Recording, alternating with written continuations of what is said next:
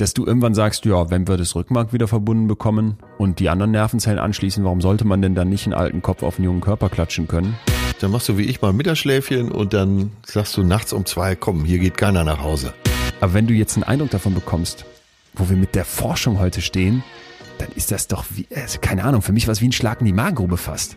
Wir haben bei uns im Kaff, glaube ich, als letzte Familie überhaupt Telefon gekriegt. Dass uns das eben zeigt, hey, da, da ist schon ganz schön viel, das hinter dir liegt.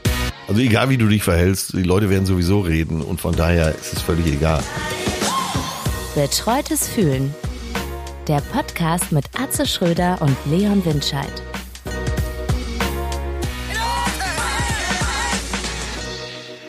Hallo, moin Leon. Na, wie geht's dir? Du so früh am Apparat. immer. Wenn du anrufst, immer. Mir geht's gut. Komme gerade vom Joggen zurück und freue mich des Lebens. Und dieses Jahr mal ganz anders als sonst. Nichts äh, zu Weihnachten und Silvester komplett im Eimer, sondern still alive.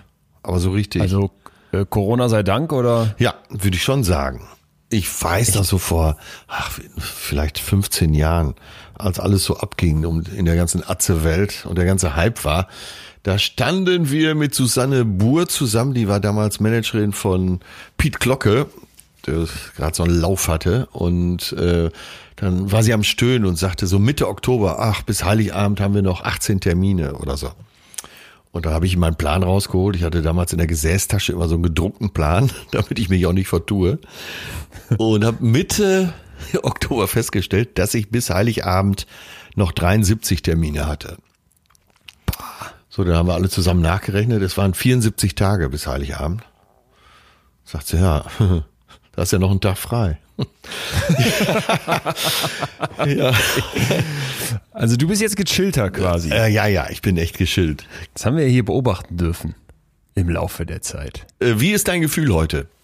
Ich, ich wollte mit einer anderen, mit, mit einer etwas anderen Frage so, reinstarten, okay, auch gut. bezüglich unseres Themas heute. Ja. Äh, wie alt fühle ich mich? Okay, wie alt fühlst du dich nach deinem Geburtstag? Ich fühle mich 39. Ich wünschte, das könnte ich auch sagen. Und echt? Da relativiert sich schon alles, oder? ja. ja, ist echt so. Ja. wie alt fühlst du dich heute? Ich äh, heute, ich habe ja mit den Jahren gelernt, das alles zu nivellieren.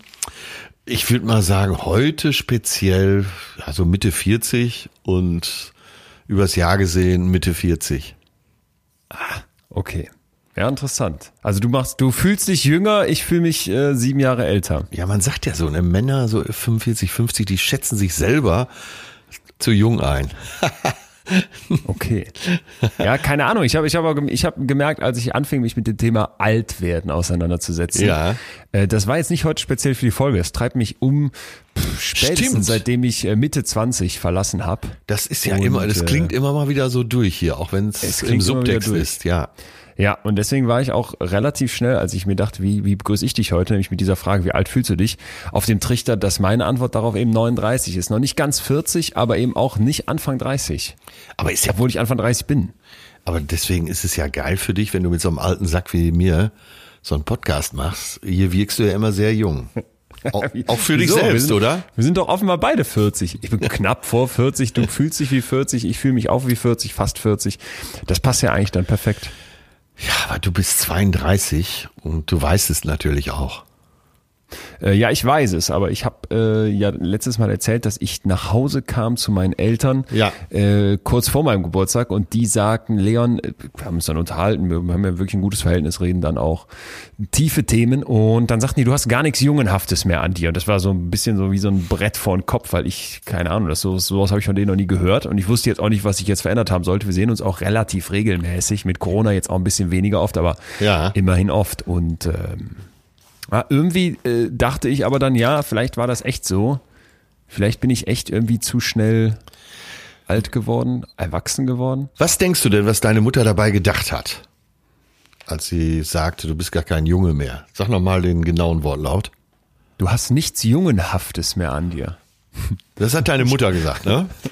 Die beiden, die waren und, sich sofort einig. Ja. Und äh, war das voller Respekt? Oder haben die bedauert, dass deine Kindheit jetzt zu Ende ist? Es war nicht bedauern, es war nicht, es war nicht von Bedauern geprägt. Es war aber auch nicht voller Respekt, auf keinen Fall. Nein. ähm, es war, es war glaube ich, mehr so ein, äh, weiß ich gar nicht, wo das hingehen würde. Vielleicht hatte ich mich nicht rasiert oder sowas oder mal wieder noch mehr Augenringe als sonst ich fahre oft zu meinen Eltern, wenn ich in Köln irgendwelche Termine hatte, die mit Medien zu tun haben. Und da wird man ja oft so lange geschminkt, bis du keinen einzigen Augenring mehr hast. Ja. Und ich muss zugestehen, das eine oder andere Mal diese Schminke nicht abgemacht zu haben, bevor ich zu meinen Eltern fuhr, damit ich mir nicht anhören muss, Jung, wie siehst du wieder aus? äh, hast du nicht geschlafen und. Aber Müttern machst du doch nichts vor, ne? Müttern machst du eigentlich nichts vor, aber an dem Tag kam ich also äh, völlig so, wie Gott mich schuf, dahin und mh, hm, ja, dann habe ich plötzlich nichts Junghaftes mehr an mir. Aber ich dachte eigentlich, wahrscheinlich haben sie recht. Ja, ich sehe das ja auch nicht nur negativ. Das, nee. Ja. Äh, ja, Leon, jetzt ich als dein Seniorpartner hier, schläfst du genug? Nein, weißt du ja. Ja, das, aber das muss sich doch irgendwann mal ändern. Das muss sich ändern. Ich muss da, das ist ein Vorsatz für mich. Wir müssen demnächst mal hier das Thema Vorsätze machen. Ja. Jetzt so, wir sind ja ganz kurz jetzt schon vor Weihnachten. Und Ernährung. Äh, es ist vielleicht eigentlich schon fast die nächste Folge, oder? Äh, da sagst du was. Das stimmt. Passt eigentlich genau, weil, gerade wenn es zum Jahreswechsel geht, äh, diese Vorsätze auf Silvester, ab nächstes Jahr wird nicht mehr geraucht, das ist die letzte. Ja. Ja, Vorsätze ist gut. Lass uns das. Also äh, nächstes Jahr werde ich besser schlafen. Das, das Thema Schlafen würde ich aber an der Stelle dann abhaken, weil du, da könnte ich mich Tage und Stunden drüber, drüber aufregen. Ähm, du hast ja einen Arzt in, in deiner WG. Ja, der fragt den. Du hast der hat die letzten fünf Tage so Nachtschichten kloppen müssen. Ja. Wie immer so zwölf Stunden wach. Und danach darfst du dann irgendwie zwei, drei Tage frei haben. Aber dann, das schläfst du ja dann nicht einfach so weg. Aber der also, sieht doch auf Bildern immer ganz fidel aus. Der sieht ganz fidel aus, aber äh, dass der ein Schlafdefizit hat, merke ich jedes Mal, wenn wir abends irgendwie da mal auf dem Sofa chillen, pennt er einfach weg. Ja. Ähm, ja, vielleicht müsstest du, damit du besser schläfst, so ein bisschen deine Lebensumstände ändern. Keine Ahnung. Wir werden hier langsam zum Medizin-Podcast. Ja. Genau, ich schiebe das auch aufs Älterwerden. Ich bin jetzt langsam in dem Alter, wo man auch mal am, am äh, ich war mit 32 am Ohr, am Ohr die Haare wegrasiert. Ich war letztens beim Friseur und da meinte er hier Haare schneiden, ne? Und ich so, das ist ein sicheres Zeichen. Da habe ich gesagt, ja klar, Haare schneiden. Und dann meinte der Ohren auch. Ich so, wie Ohren auch? Und dann, dann zeigte der mir an meinem Ohr außen so ein Härchen und das war wirklich erschreckend lang. Und da habe ich gedacht, ja gut, dann Ohren auch. Und das ist ein sicheres Zeichen. Ja, du bist halt wahrscheinlich ein sehr behaarter Mensch und äh, das ist ja eigentlich eine Auszeichnung, ne? dass du einen hohen Testospiegel hast. Hör auf, hör auf, ich fühle mich jetzt schon wieder wie der Ja, was soll ich denn sagen? Äh, ja, ich gehe ja auch zu so einem Türkenfriseur, ja. weil die die Besten sind und der fragt gar nicht, der wird einfach das mitgemacht. Weil, Ach so. weil das für den völlig klar ist. Ja, also bei mir habe ich das ja auch akzeptiert. Ich bin ja auch über 50 und Tja, das war schon, wir sind schon fast mittendrin im Thema, ne? obwohl ich das gar nicht ja, wollte. Ist aber gar nicht schlimm. Ich wollte mit dir aber so ein bisschen plaudern, aber okay, gut. Was wolltest du denn plaudern? Ja, allgemeine Situation. Äh, ich glaube, das ergibt sich bei dem Thema, weil es das Leben so aufmacht, älter werden. Isolation, ja, das ist ja das Wesen des Lebens. Wir kommen ja. zur Welt und der Deal ist klar. Du wirst sterben. Ganz, ganz klar. Und trotzdem habe ich das Gefühl, immer weniger Leute akzeptieren den. Ich habe gleich für dich Forschung dabei, die, ähm, die lässt einem wirklich die Ohren schlackern. Also wenn du dir anguckst, was heute abgeht, da ist so dieses Thema Unsterblichkeit keine Science Fiction mehr, sondern wirklich eines, wo du denkst, ach, da gibt's seriöse Leute, ja. und Milliardenunternehmen, die versuchen, das umzusetzen. Die Schlagzeile dazu ist, das Problem tot lösen. Also das hat mich wirklich, ähm, das hat mich ins Mark getroffen, um ehrlich zu sein. Ja, wenn du das so daher sagst, dann trifft mich das auch ins Mark. Wir beide als Hobbyphilosophen äh, schütteln natürlich nur den Kopf, weil das hat natürlich gar nichts Philosophisches mehr, sondern nur noch was Technokratisches. Und das ist ja. mir absolut zuwider. Na, mal gucken, was du gleich dazu sagst, wenn ich dir zeige, was die Forschung mittlerweile schon für Schatten vorauswirft und wie krass das werden könnte. Jetzt, ich konnte, ich konnte mir gar nicht vorstellen, welche Richtung das hier heute gehen soll. Jetzt habe ich ein leichtes Ogü, äh, wohin mir der Pfeil schießt. Aber äh, das Thema ist so vielfältig. Äh, auch das könnte man wahrscheinlich immer mal wieder machen. Ähm, hat natürlich auch sehr viel Witz, ist ja klar. Aber ich fühle mich ganz schön wohl in meiner Haut. Und ich sag mal vorneweg, vielleicht wiederhole ich es hinten dran nochmal, so als Schlusswort. Ich möchte nicht einen Tag jünger sein.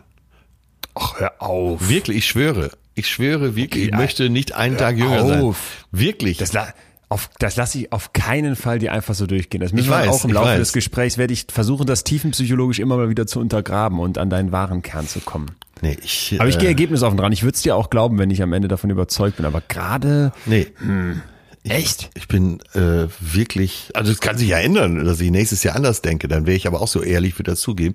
Nee, ich möchte nicht jünger sein. Ich habe so ein schönes Leben auch gehabt bisher bis hierhin und ich gehe davon aus, dass es noch besser wird. Ich habe es ja schon mal gesagt, mein Vater hat mir auf meinem 50. gesagt, Junge, nicht nervös werden, das Beste kommt noch. Und wenn du so mit fitten 70-Jährigen sprichst, die so noch den Ja. Schalk im Nacken haben, auch mit 70-jährigen Frauen, die sagen doch alle, ach ja, die letzten 20 Jahre waren so geil. Und wenn ich jetzt überlege, die Jahre jetzt ab 50 bei mir, das war alles noch mal so viel besser. Wunderbar, echt. Hopp hoi, Machst mir Hoffnung. hoch die Tassen. Ja, das ist, Du machst mir Hoffnung. ja, das ist wirklich, äh, also gesund älter werden ist einfach eine geile Sache. Wirklich. Ja, gesund, äh, okay, alles klar. Ja, aber das ist doch klar. Äh, Krank, krank sein ist auch mit 16 scheiße. So. Und äh, natürlich gehe ich davon aus, dass ich gesund älter werde. Ich habe es nicht ganz in der Hand, aber zum Teil wohl. Also äh, erst schon mal nicht rauchen, sich gesund ernähren, sich viel bewegen. Das sind Ja. ja, alles Sachen, die kann man ja machen und die auch Spaß machen. Äh, Ja, kann ich nur jedem zu raten. Und eben, auch das wird nachher immer mal wieder kommen. Natürlich wird auch Karl Lagerfeld wiederkommen, ist ja klar. Das ist ja mein Kapuziner. Alte Menschen wie du haben ja nicht mehr so viel zu erzählen. Die müssen immer auf das Altbewährte zurückgreifen. Ja, Nein, aber wenn äh, so neugierig bleiben und du bist ja, du bist ja jetzt, du bist ja so interessiert an allem, du, du bist ja Wissenschaftler im besten Sinne. Also du willst ja wirklich dir selber Wissen verschaffen. Ja, und jetzt, wenn du das behalten kannst, dann wirst du auch mit 80 äh, ein super Lehrer sein. Ich, Na, ich bin gespannt. Ich bin echt gespannt. Ich habe mal ein paar Schlagfragen hier vorbereitet. Lass uns mal. warte, ich bin gerade am Rechnen. Das, das tut mir, das tut mir auch gut. Dann bin ich 93, wenn du 80 wirst, ne? Ja. ja ey, da trinken wir noch in Ruhe ein Schnäpschen. Siehst du, jetzt freust du dich schon langsam, ne? Jetzt freue ich mich langsam. Wie alt wärst du gerne nochmal? Silvia hat uns geschrieben, ich bin jetzt über 30 und finde mich gar nicht alt, aber ich habe auch keine Angst vorm Älterwerden. Manchmal denke ich trotzdem, dass ich gerne nochmal acht Jahre alt wäre. Die Zuschrift habe ich durchgestrichen. Echt? Warum? Ja, das ist doch absurd. Aber äh, also ich will die jetzt nicht abwerten, um Himmels Willen. Wenn die das so fühlt äh, und so schreibt, umso besser. Aber sag mal so, aus, aus meinem Leuchtturm heraus äh, klingt das absurd.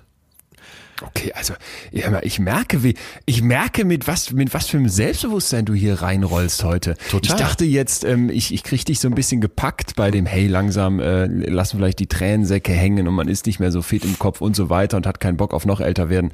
Aber du sprichst hier von Leuchtturm, äh, findest die Idee absurd, Nummer acht sein zu wollen. Es ging mir gar nicht so. Ich dachte, Silvi, kenne ich kenne ich komplett. Echt? Nochmal so Kind sein. Ja, total. Also dieses dieses Kind sein nochmal und irgendwie so diese unbeschwerte Zeit. Um, um halb zwei kommst du nach der sechsten Stunde nach Hause und denkst, boah, was für ein Tag. Und jetzt hast du aber plötzlich einfach noch acht Stunden frei oder sowas, bis du dann ins Bett gehen musst um, weiß ich nicht, zehn. Also äh, solche Nummern, das, das ist doch mit acht, ist doch mit acht äh, überragend eigentlich. Spielen, überhaupt spielen, mit Lego spielen. Ja, du, wenn du auf dem Teppich sitzt und mit Lego spielst, denkst du ja gar nicht über das Alter nach. Kinder, die Nee. so jung sind, gehen ja davon aus, instinktiv, dass sie unsterblich sind. Diese Unsterblichkeit des Kindseins, die ist natürlich geil, aber man weiß auch nichts. Und das führt mich so stören. Was würdest du denn sagen, wann fängt das bewusste Leben an? Und du sagst, jetzt, jetzt ist mein Geist so wach, ich nehme das hier alles wahr. Mit 13, 14, 15? Nee, ja, Das- okay, doch vielleicht die Ecke. Ja, mit 15 vielleicht. Das, also ich finde, wenn man so anfängt, auch so ein bisschen über diesen eigenen kleinen Schulhof-Tellerrand hinaus zu denken. Auch, dass du über ältere Leute nachdenkst und denkst, äh, das sowas. Leben ist endlich. Das beginnt wahrscheinlich da, ne? In der Pubertät. Wobei ich weiß gar nicht, wie alt ich war, aber ich meine sogar noch in der Grundschule, als meine Oma, Oma Hede gestorben ist. Da sind wir Ja. nach Düsseldorf zu der nach Hause gefahren und dann lag die tot im Bett und ähm, da habe ich die den Finger angefasst und das ist, das werde ich nicht vergessen. ne? Also glaub diese, ich. Dieses wachsig, ähm, etwas gelbliche, völlig blutleere. Kalt? Stück Mensch, sage ich jetzt mal einfach so. Äh, Ja. Ich war viel zu klein, wir haben die auch selten gesehen, aber also es war jetzt nicht, dass ich da äh, heulend vor Trauer äh, äh, am Boden lag, sondern wirklich äh, ein, ein unglaublich faszinierender Moment, so würde ich es jetzt beschreiben. Ja. Und da wird dir schon als kleines Kind auch klar, okay, Leben ist endlich. Aber man, man greift's nicht so ganz. Ich würde aber auch nicht sicher sagen, ob ich es jetzt schon wirklich greife. Weil an Tod denke ich nicht mit über 30, obwohl ich mich, obwohl ich mich nicht mehr ganz jung fühle. Ja, ich zum Beispiel schon. ja, aber dann kriegt's ja auch noch mehr Wert. Wenn's knapp ist, ist so wie Kaviar auf dem Buffet. wenn da, äh, wenn da wie äh, auf dem Geburtstag von Franzi von Almsig auf dem 40. ähm, was weiß ich, wie viel Kilo, 50 Kilo Kaviar. Drei verschiedene Sorten. Eine Kaviarecke war da auf dem Buffet. Dann denkst du, ach ja, da kann ich nachher auch noch mal hingehen. Aber wenn da nur so ein Döschen steht, dann hat das aber einen Wert. oh Gott, wie komme ich nur auf dieses Beispiel? Ich weiß nicht, woher es kommt. Okay, nächste Frage. Wie alt willst du werden? 97. 97, okay. Also knapp vor 100. Genau. Billy Wilder wurde mal gefragt, wie er sterben möchte. Und da hat er gesagt, er möchte mit 103 Jahren vom Ehemann der Frau, mit der er da gerade Ja. rummacht, erschossen werden. Hast, hast du mir auch schon mal erzählt, aber Ja. alte Leute vergessen die Dinge. Das ist nicht so schlimm. Ich erinnere mich das gerne sind meine. Kapuzineräffchen. Ich will 111 werden, habe ich mir vor Ewigkeiten überlegt. Man merkt doch, dass du aus der Nähe von Köln kommst. Naja, wieso? Das ist doch... äh, Das ist so eine karnevalistische Zahl, oder? Ist einerseits eine karnevalistische Zahl, eine schöne Zahl. Da sind wir dabei. Das Ja, da sind wir dabei und und und ähm, es ist so so jenseits der 100, dass es mir auch noch so unglaublich weit weg vorkommt. Ja, bis dahin ist die Forschung doch auch schon so weit, dass du wie eine Vitamintablette äh, da jeden Morgen ein Jahr dranhängst. Das hören wir ja gleich. Hattest du mal eine Midlife Crisis? Oh Gott, nee. Also Ich, es gab den Moment, wo ich vorm Spiegel stand und äh, ich hatte kurz vorher einen Artikel darüber gelesen Ja. in der Süddeutschen und habe gedacht, naja, jetzt wird's ja mal langsam Zeit mit Mitte 40. Und dann habe ich gedacht, ja, typisch ist doch, sind die Sinnfragen. Soll das alles Ja. gewesen sein? Äh, was kommt, Was kommt noch? noch? Hast du einen interessanten Beruf? Äh, hast du jetzt 20 Jahre vergeudet? Und ich musste so lachen und habe gedacht, nee, ich mache ja alles schon das, was man machen würde, wenn man alle Möglichkeiten hätte in einer Midlife Crisis. Nee, ich habe wirklich, das ist ja toi toi toi. Wie gesagt, das kann ja morgen alles anders sein, aber mein Leben ist halt so gut verlaufen. Deswegen, es gibt nichts zu bereuen. Absolut nicht. Aber wenn du jetzt so rund um die 50 da dich bewegst und Richtung 100 werden willst, dann wäre die Mitte des Lebens ja auch jetzt erst. Das Könnte also noch kommen. Das ist Hast richtig. Davor? Also ein kleines Gest- Zugeständnis muss ich dir jetzt machen. Äh, auch Ja, da bin ich halte ich ehrlich. Äh, samstags wurde ich, samstags wurde ich 50. Und montags fing ich plötzlich an, äh, darüber nachzudenken, wie viel habe ich schon und wie viel kommt noch. ja. Das war das erste Ja. Mal, dass ich mir die Frage gestellt habe. Äh, zwei Tage nach dem 50. Und es wird ja immer dieses Maßband genannt, wo jeder sagt, jetzt liegt das Maßband mal da hinten, nimm das äh, Durchschnittsalter des deutschen Mannes, liegt bei 87, glaube ich, ne? Circa. Wie alt, wie alt wir ungefähr werden? Ja, ich glaube auch. Oder nee, 83. Frauen sind bei 87. Also für neugeborene Jungen liegt die äh, Ja. Alterserwartung heute bei 78. Ja, okay. So, Aber wenn, Neugeborene, ne? Du, du hast weniger. ich habe weniger. So, als als mir tut. Jetzt nimm doch, äh, jetzt bin ich aber kein äh, Risikopatient. Ja. Äh, jetzt nimm mal das Maßband, sagen wir mal rund 83 in meinem Fall, weil gesund gelebt. Ja, du schlägst am Bonus drauf. So, dann sind ja zwei Drittel auf jeden Fall schon mal weg. Und ja, das gab mir dann doch schon zu denken. Dann habe ich aber gedacht, ja, dann gib, mach halt noch mehr Party und gib noch mehr Gas. Okay, also das ist ja keine Midlife Crisis. Hör mal, ich, das ist ja Wahnsinn. Ich habe jetzt, also als ich 32 jetzt wurde kürzlich, da saßen wir in der WG, in der WG zusammen und wo, es war Montagabend und du kannst dir ja vorstellen, Corona und nix geht und perspektivisch auch keine Party und nix. Und da hieß es, komm, wir feiern rein, weil ich wollte am nächsten Tag zu meinen Eltern zum Kuchen essen. Und ähm, reinfeiern mit 32 sieht so aus, dass so Richtung 21.30 Uhr die ersten so durchblicken lassen, also die ersten, wir sind ja hier nur, wir sind zu fünf, ne? Äh, die ersten durchblicken lassen, boah, ey, echt, ich bin echt müde. Ja. Und dass ich so gegen 22.15 Uhr vorgeschlagen habe, ey, komm, das ist doch albern, wir ziehen das auf 23 Uhr vor. Um 23 Uhr machen wir hier Bescherung und singen und dann gehen wir alle pünktlich schlafen. Das ist, das ist reinfeiern mit 32. Und ich dachte in dem Moment kurz darüber nach, äh, 32, wenn ich jetzt äh, an deine 97 denke, dann ist es quasi das erste Drittel. Also noch zweimal das, was ich jetzt hatte. Ja, es wird wieder gefragt, besser. Drei, wird das reichen? Ja, ich würde sagen ja. Okay. Es wird wieder besser. Wie meinst du das? Ja, so dieses äh, mit den Kräften haushalten und äh, ihr wart ja alle so müde so. wahrscheinlich, weil ihr euch Ja. vorher so verausgabt habt äh, und wenn es die Wochen vorher waren. Aber das wird alles wieder besser, hundertprozentig. Dann machst du wie ich mal ein Mittagsschläfchen und dann sagst du nachts um zwei, komm, hier geht keiner nach Hause. Okay, äh, der Mann aus dem Leuchtturm, wenn du jetzt so morgens aufwachst und du hast deine getönte Brille noch nicht an und äh, kämmst dir vielleicht mal so ein bisschen die Locken von der Stirn, ähm, wenn du dann in den Spiegel guckst und dein Gesicht siehst, was denkst du dann, wie alt ist der Typ, den du dann siehst? Äh, 97. ich bin wirklich, Also kurz vor tot. ja, ich bin morgens nicht vorzeigbar. Wirklich. Jetzt hast du schon mal gesagt, aber ich meine jetzt mal so vom, vom, vom Feeling auch her. Okay, du siehst da einen und denkst, der ist, der ist wirklich alt? Ich fühle mich dann, also ich sehe morgens wirklich alt aus. Ich kann alle beruhigen. Das sind wirklich, eigentlich, ich sehe aus, als hätte ich mit dem Frosch geknobelt und die Augen gewonnen. Das ist wirklich, das kann man keinem zumuten. Es hat schon Leute gegeben, mit denen ich äh, im Urlaub war, die ich nur flüchtig kannte, so beim Skifahren, wo ich dann morgens reinkam und die gesagt haben, oh Gott, oh Gott, oh Gott, oh Gott, oh Gott. Aber das Gute ist, abends bin ich wunderschön. Ist eh die, ist eh die bessere Zeit am Tag. Ja, ja, Aber ja. okay, also morgens kommst du, morgens denkst du dann auch, oh Mann, bin ich alt oder nö? Ja, morgens Ah, ja. wirklich. Äh, Das beruhigt mich jetzt mal. ja, ja. Wenn ich morgens in, zur Toilette gehe, ins Bad komme und äh, habe relativ große Spiegel im Bad, das ist verheerend, was ich da sehe. Jetzt will ich mal ein bisschen tiefer graben. Wovor hast du denn Angst, wenn du an das Altwerden denkst? Eigentlich nur, dass ich irgendwann ganz arm auf der Straße sitze. Jetzt, Mann. Ja, ich bin doch einfach hab nur ehrlich. Du hast mich gehofft, gefragt, heute ich bin viel von dir ehrlich. lernen kann, aber ja, okay. Ich hatte wie jetzt nicht sowas wie, also ich zum Beispiel hätte immer tierisch Angst vor Demenz. Dass, dass immer der Kopf nicht mehr mitmacht. Also du könntest mir, glaube ich, beide Beine abnehmen und was weiß ich noch sonst. Nee. Aber wenn ich nicht mehr denken könnte, Nee, das ist genau umgekehrt. Äh, Meine Mutter hatte, war schwer dement. Und das fing an so gegen 90 bis 93. Also ihre letzten drei Jahre, sagen wir mal. Und die war gut, überwiegend gut drauf. Und äh, also bis zum Schluss. Die hat mich auch zum Schluss nicht mehr erkannt und sie hat auch gar nichts mehr mitgekriegt und starb dann so in Embryonalstellung, äh, aber friedlich. Und da habe ich gedacht, umgekehrt wäre doch viel, viel schlimmer. Stell dir mal vor, du liegst im Bett, dein Körper verfällt total, kannst vielleicht nur noch den Kopf bewegen oder nur noch die Augen und du kriegst alles noch mit bei geistiger Gesundheit. Da hätte ich aber lieber den Weg, den Das meine Mutter gegangen ist, ja. Ich weiß, dass nicht äh, viele Demenzfälle verlaufen ganz anders, aber in ihrem Fall war das fast eine Gnade. Wenn ich das so sagen darf. Und davor hast du Angst, eben, ja.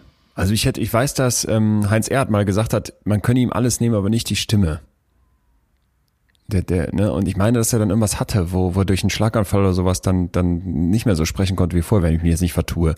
Und das habe ich so gedacht, ja, so dieses Gedanken machen, lesen, sich eben neugierig verhalten, versuchen, Wissen mitzunehmen, das würde ich sagen, ist das, was mich, was, was, was mich äh, total umtreibt, was mich reizt, was, was mir Freude am Leben macht. Und wenn das weg wäre, also wenn ich keine Bücher mehr lesen oder zumindest hören könnte, äh, dann wäre ich, glaube ich, echt auch am Arsch. Aber das wird ja voraussichtlich lange gehen. Siehst du, schon, schon wieder eine Sache, für die ich dankbar bin, dass es Hörbücher gibt. Ja. Glaubst du denn, es wird irgendwann mal so einen Moment geben, wo du sagst, jetzt ist es gut gewesen? Ja, das glaube ich schon. Mein Vater ist sehr in Würde gealtert. Äh, so Gentleman-Alter, Schule, äh, richtig feiner, gebildeter Mensch. Und der hat so, sagen wir, das letzte Dreivierteljahr vor seinem Tod, der ist mit 87 gestorben, hat er gesagt, äh, jetzt wird's beschwerlich, jetzt macht keinen Spaß mehr. Der hatte dann auch keine Angst mehr vom Tod und ähm, hat so ein bisschen, ich will nicht sagen herbeigesehnt, aber es hat ihn nicht mehr gestört, weil es einfach zu beschwerlich wurde. Aber glaubst du, dass dann irgendwann wirklich so der Tag kommt, dass du denkst, ja, jetzt, jetzt kann ich auch gehen und Ja. jetzt kann ich. Okay. Ja, ja, ja. Und äh, da ist natürlich wirklich gut, und das sollte ein Ansporn sein, sein Leben auch zu füllen, sinnvoll zu füllen, mit Sinn zu füllen, äh, dass man dann da sitzt oder liegt und denkt, ja, es hat sich gelohnt. Das wäre übrigens eine schöne, um jetzt gleich vom ganz alten Alter wieder wegzukommen und vom Sterben, das wäre ein schöner Grabsteinspruch. Es hat sich gelohnt. Ja, stimmt. Mann, Mann, Mann, ey. Ja, Gut, gut. Puh, du legst mir, Guten du legst mir zu viel kennen, höher, ne? als ich dachte. Ja, ist echt gut. Ist echt gut. Aber jetzt okay, dann lass mal wieder ein bisschen lockerer werden und mal mehr in, so, in unser Heute springen. Wann war denn mal so ein Moment, wo du dich alt gefühlt hast? Ah, ähm, also ich, auch da muss ich dich jetzt mal beunruhigen. Das kommt tatsächlich immer wieder vor, dass ich mich uralt fühle und auch verunsichert bin in dem Moment. Aber wir reden ja jetzt vom Durchschnittswert. Ja. So manchmal bin ich zu euphorisch, was das Alte angeht, und manchmal äh, liege ich komplett darunter und denke mir, ach du Scheiße. Eben, wenn ich morgens gerade so, äh, wenn wir gefeiert haben und ich komme morgens ins Bad und denke, oh Gott, das wird nie wieder was. Aber andererseits, ich habe ja auch das Recht, so auszusehen wie ein, mit 55 habe ich das Recht, auch so mal so auszusehen wie ein 65-Jähriger. Auf jeden Fall. Also, aber ist ja in unserer Gesellschaft irgendwie ganz oft nicht mehr so, habe ich den Ja, Eindruck. äh, gut, dass du es ansprichst. Ja, so, jetzt kriegen wir die Kurve. Es gibt durchaus prominente Beispiele bei Männern und auch Frauen, dass man in Würde altern kann. Und darum geht's, glaube ich. Und das werden wir sicher nachher nochmal erwähnen. Äh, in Würde zu altern ist eben die Kunst. Und äh, Jeff Bridges zum Beispiel, der Schauspieler und Sänger Jeff Bridges, nochmal, ich glaube, 15 Jahre älter als ich, mit Mitte 60, glaube ich, erst Model geworden für Marco Polo, für die weltweite Kampagne. Und der Typ hat Falten ohne Ende, hat einen weißen Rauschebart und hat aber äh, sich einfach, der steht einfach zu seinem Alter. Und da, bei solchen Menschen denkst du doch immer, oh Mann, ey, so muss es laufen. Steh dazu, äh, sieh zu, dass du deine Würde behältst. Und wenn der jetzt dieses Rumschnibbeln, ich meine jetzt nicht, dass man berechtigte Sachen an sich, die man nicht ertragen kann, machen lässt. Zu große Nase, Segelohren, was weiß ich. Also alles, worunter man leidet. Aber wenn der jetzt, wie viele andere, wie John Travolta oder äh, da gibt es sicher ganz viele andere Schauspieler. Ich bin jetzt, du wirst lachen, im Boulevard nicht so zu Hause, aber äh, die alle, die, die haben rumschnibbeln lassen, sind doch so Witzfiguren, oder nicht? Du, meine Meinung dazu kennst du ja. Ja. Auf jeden Fall. Also, ja, gut, was ist jetzt dann das, wo du sagst, das kann man nicht mehr ertragen, ne? Ja, da, auch da gibt's ja keinen Urmeter, äh, das kann nur jeder für sich entscheiden. Aber wahrscheinlich ist es die Würde, mit der man älter wird. Das ist der Maßstab.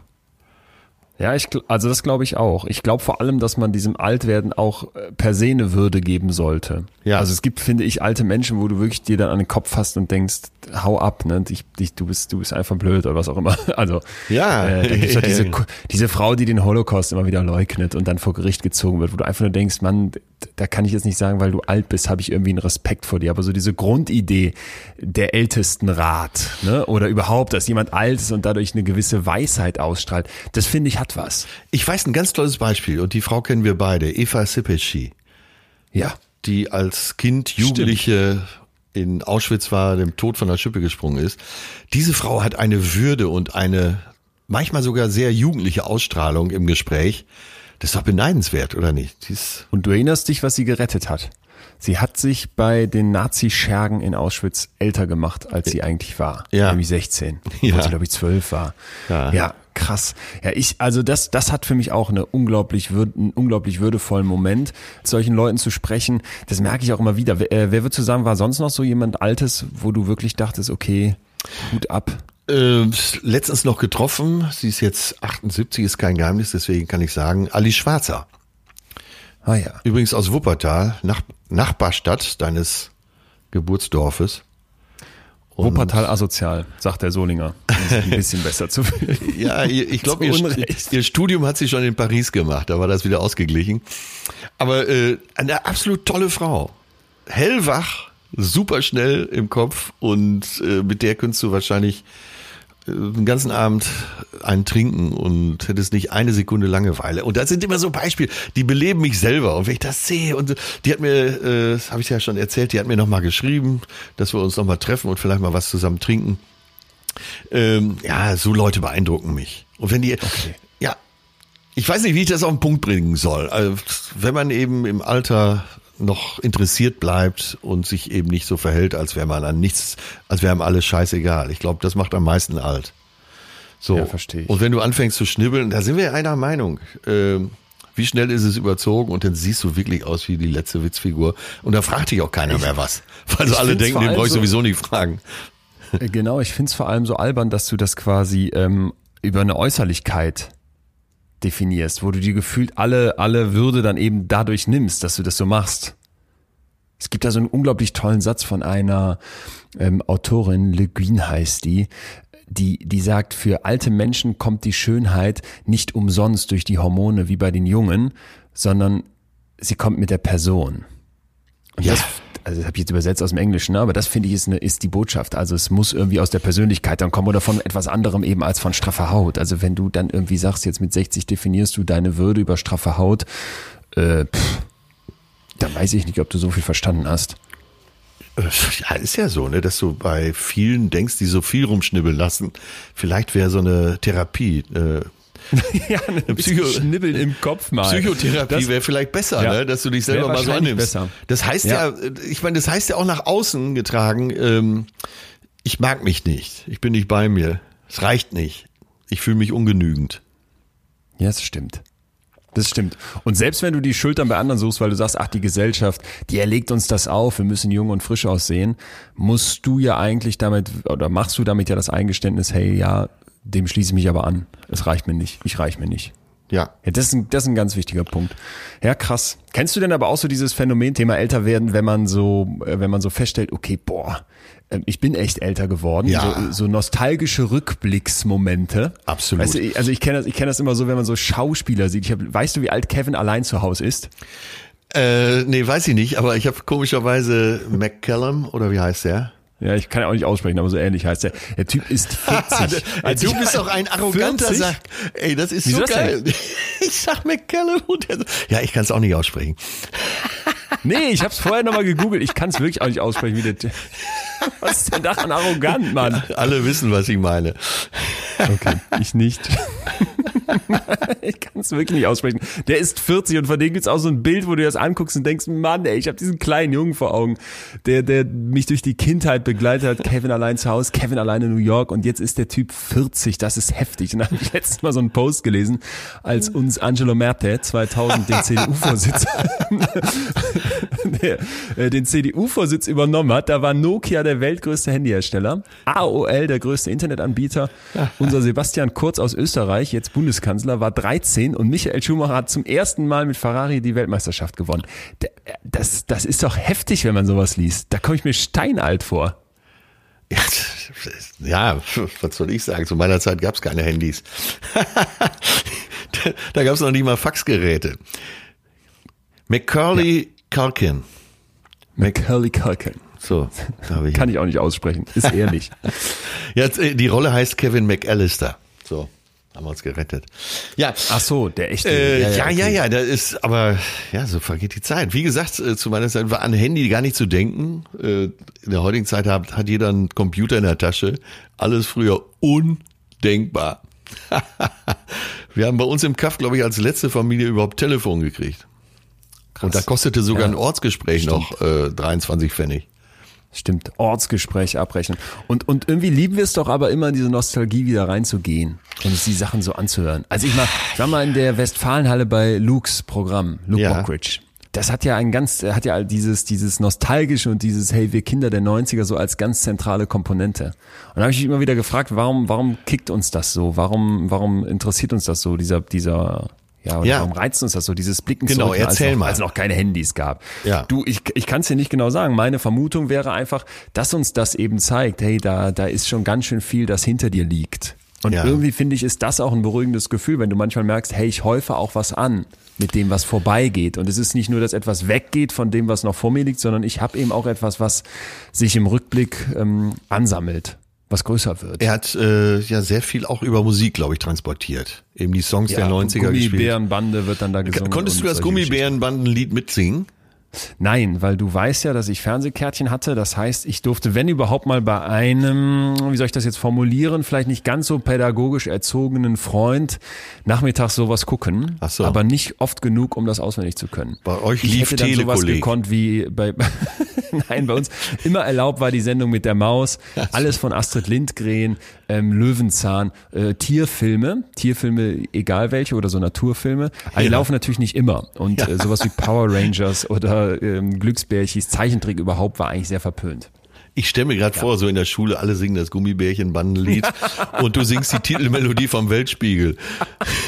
Ich hatte ein, ich, ich, das war wirklich so, meine Eltern waren die knallhart. Es hatten alle einen Scout-Rucksack und ich hatte einen von Greenpeace herausgebrachten, äh, auch entsprechend aussehenden, ich nenne es mal Jutebeutel in Scout-Form, Ja. gegossenen äh, Rucksack, einem riesenhaften Wal hinten drauf mit Reflektorfunktion. Aber den Effekt, dass ich wirklich aussah wie der allergrößte Vollhorst. Und bei solchen Liedern konnte ich nicht mitsingen und die Spielzeuge hatte ich auch nicht. Ja, also keine Nostalgie bei den Gummibären, aber ich konnte das Motiv verstehen bei Luke's Show, also sehr gut verstehen. Ja, okay. Ich guck mal, was ich in Sachen Gummibärenbande auftreiben kann an Ja. Devotionalien. Das wäre doch was jetzt für Schlafzimmer. Vielleicht schläfst du dann auch besser. Jetzt will ich dir mal ein paar Fakten raushauen. Und Ja, zwar wird auch Zeit. ist die äh, Erlebenserwartung von uns ja wird immer größer. Ne, die Ja. wächst. Und zwar in den Industriestaaten hat sie sich in den letzten 120 Jahren für Männer und Frauen fast verdoppelt. Und das finde ich ziemlich heftig, weil wir haben ja eben schon gesagt, in Deutschland ist ein neugeborener Junge, ähm, heute wird er im Schnitt 78 Jahre alt und Mädchen 83 Jahre. Ja. Und als Otto von Bismarck 89 die Rentenversicherung quasi erfunden hat, aus der Traufe hob, da hatte man eine Pensionsgrenze von 70 Jahren. Also da war quasi Schluss, ne? Äh, Da gab's nicht mehr, weil die meisten damals nur 65 alt wurden. Das ist ja noch gar nicht so lange her. Ja. Und ich finde das erstmal ziemlich heftig, dass wir jetzt äh, schon in so kurzer Zeit so unfassbar viel älter werden. Pensionsgrenze von 70 Jahren? Wie muss ich das dir mal verstehen? vorstellen. Das habe ich nicht richtig Danach verstanden. gab's kein Geld mehr. Ach. Also wenn du jetzt aus unerfindlichen Gründen quasi 72 wurdest, ja, äh, ne, die, die. Anspruchsgrenze sozusagen. Ja, ja. Ach, das ist Wahnsinn. Krass, oder? Ja, siehst du, da bist du, bist du gut dran. Und jetzt kommt die große Frage, finde ich, die wir uns immer stellen müssen, wenn man sich das Thema Altern anguckt. Äh, muss denn überhaupt wirklich alles schlechter werden? Und ähm, dann habe ich festgestellt, wenn man sich so durch Literatur arbeitet und vor allem auch so durch die populärwissenschaftliche Literatur, dass es da so ein bisschen zwei Lager gibt. Die einen machen ganz klar, pass mal auf, bestimmte Sachen bauen ab und das wird schlechter und die Haut wird schlechter Ja, ja. und äh, du bist nicht mehr so fit und regenerierst nicht so schnell und so weiter, kannst dir nicht mehr so viel merken, bla bla bla. Ähm, und die anderen versuchen so ganz aggressiv das umzudrehen und zu sagen, nein, das wird aber doch toller, ne? Und deine soziale Kompetenz wächst und die kristalline Intelligenz, die wir hier schon besprochen haben, Ja, und du kannst. Lernen bis zum letzten Tag und so weiter. Ich fand mal ganz interessant, sich dazu äh, im Hirn anzugucken, was abgeht. Und da gab es eine fiese Studie Ja. äh, mit Katzenbabys. Oh Gott. Denen haben die früh, ganz früh im Leben, also wirklich kurz nach der Geburt, die ein, ein Auge zugenäht. Äh, Das Ja. ist natürlich erstmal schon eine eklige Vorstellung. Okay, da hast du zumindest noch das zweite Auge. Und dann konnten die zeigen, dass wenn man die Monate später quasi wieder aufgemacht hat, diese Augen, dass das Auge im Prinzip normal aussieht. Ja. Aber dass die Nervenzellen im visuellen Kortex, also hinten am, am Schädel quasi, äh, dass die, dass die nicht mehr richtig funktionieren. Und das ist irreversibel. Und das ist deswegen interessant, weil das einen Hinweis auf die sogenannte Plastizität gibt, also die Fähigkeit, unser Hirn seine Struktur an bestimmte Bedingungen anzupassen. Ne? Und da ist eben die, die Forschung sehr klar, dass in bestimmten Lebensphasen diese Plastizität höher ist. Und zwar eben logischerweise am Anfang, wenn, das haben wir schon öfter mal als Bild benutzt, äh, die Trampelpfade ins Dickicht geschlagen werden. Ja, Und wenn ja, du jetzt dann am Anfang eben diese Plastizität durch zum Beispiel so ein zugenähtes Auge ausnutzt, indem du sagst, ja, dann Hirn, dann nutzt doch diesen Platz, der da frei ist, weil da keine Info aus dem Auge kommt für irgendwas anderes, dann baut das Hirn tatsächlich um, um es jetzt mal Ja. ganz vereinfacht zu sagen. Aber nicht ab. Und jetzt komme ich, nee, nee, nicht unbedingt ab, aber da fehlt dir dann halt an der Stelle etwas, wenn das Ja. Auge zu war. Ne? Okay, gut. Und ähm, jetzt komme ich dir mit einem krassen Zusatzbegriff, der in diesem Kontext uns allen bekannt sein sollte, weil Plastizität hat man vielleicht schon mal gehört, dass sich das Hirn also formt und anpasst, übrigens auch das ganze Leben durch, aber eben am Anfang stärker. Ja. Und das ist die Flexibilität. Ja. Und das jetzt mal aufs Hirn bezogen, Ja. ist eigentlich super interessant, weil es gibt dazu so eine äh, Metapher aus der Ökonomie.